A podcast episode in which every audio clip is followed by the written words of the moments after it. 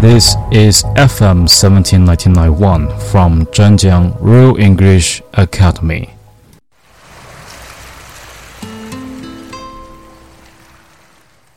Hello everyone, this is your DJ Guy. Uh, it is story time. The Berenstain Bears Seashore Treasure.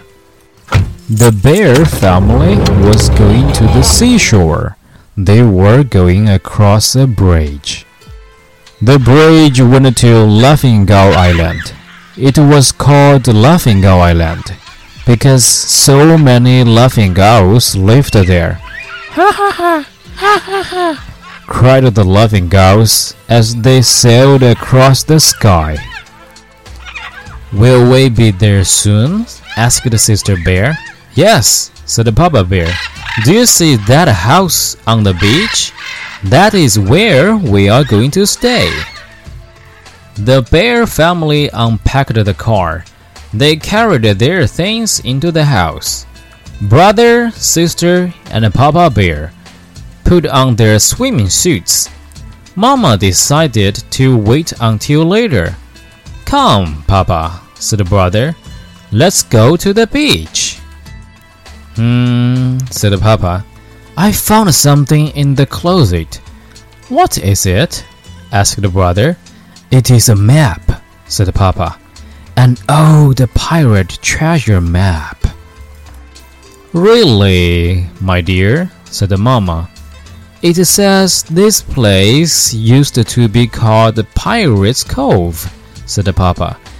It says that pirates buried their booty here. What is booty, Papa?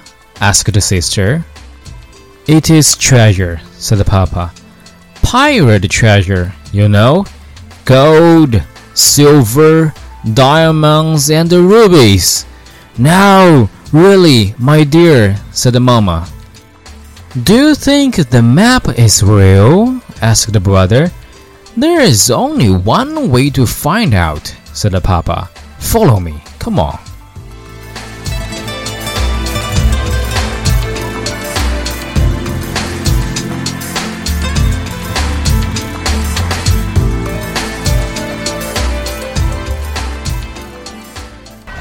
Papa got a shovel.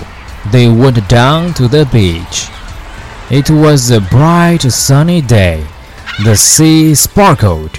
Waves crashed up on the shore. Ha ha ha ha! cried the laughing gulls. Papa began to dig. The cubs splashed in the sea.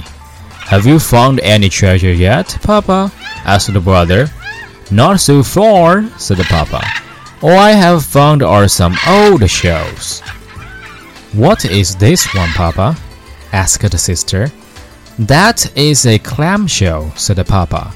It is big and gray, said the sister. What is this one? asked the brother. Hmm, that is an oyster shell, said the Papa. It is bumpy and black, said the brother. Papa looked at the treasure map. Hmm, he said. This must not be the right spot.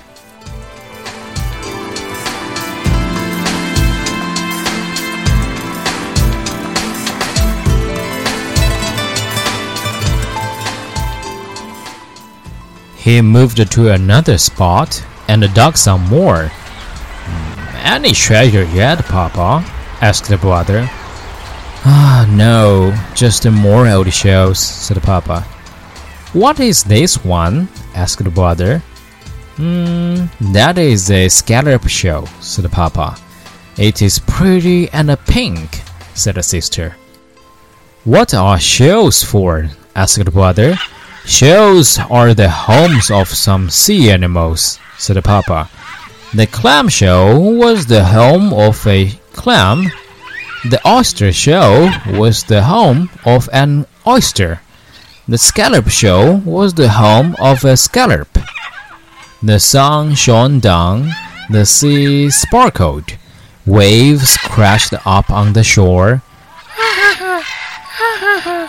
cried the laughing gulls. Papa, what happened to the clam, the oyster, and the scallop? asked the sister.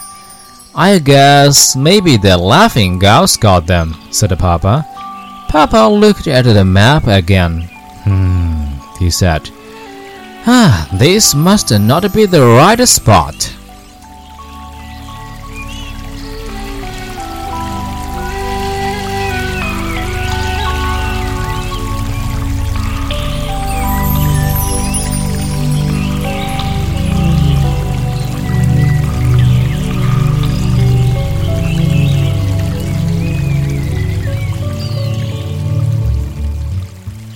He went to another spot and dug some more.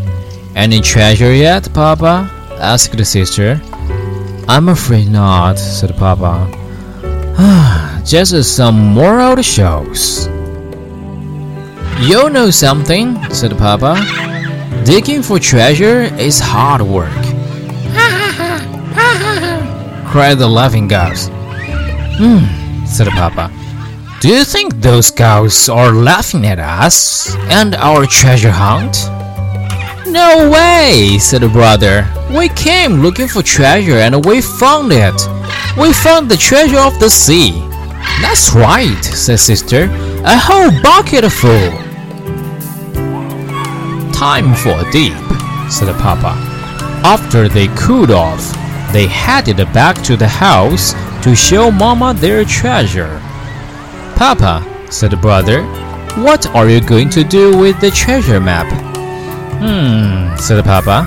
I may just leave it in the closet for the next Papa Bear. That's all for the story The Berenstain Bears Seashore Treasure. After the story, do you think they have found the treasure on the seashore? And what is the treasure they have found? Thank you for listening. This is your DJ Guy. See you next time. Have a good night. Bye bye.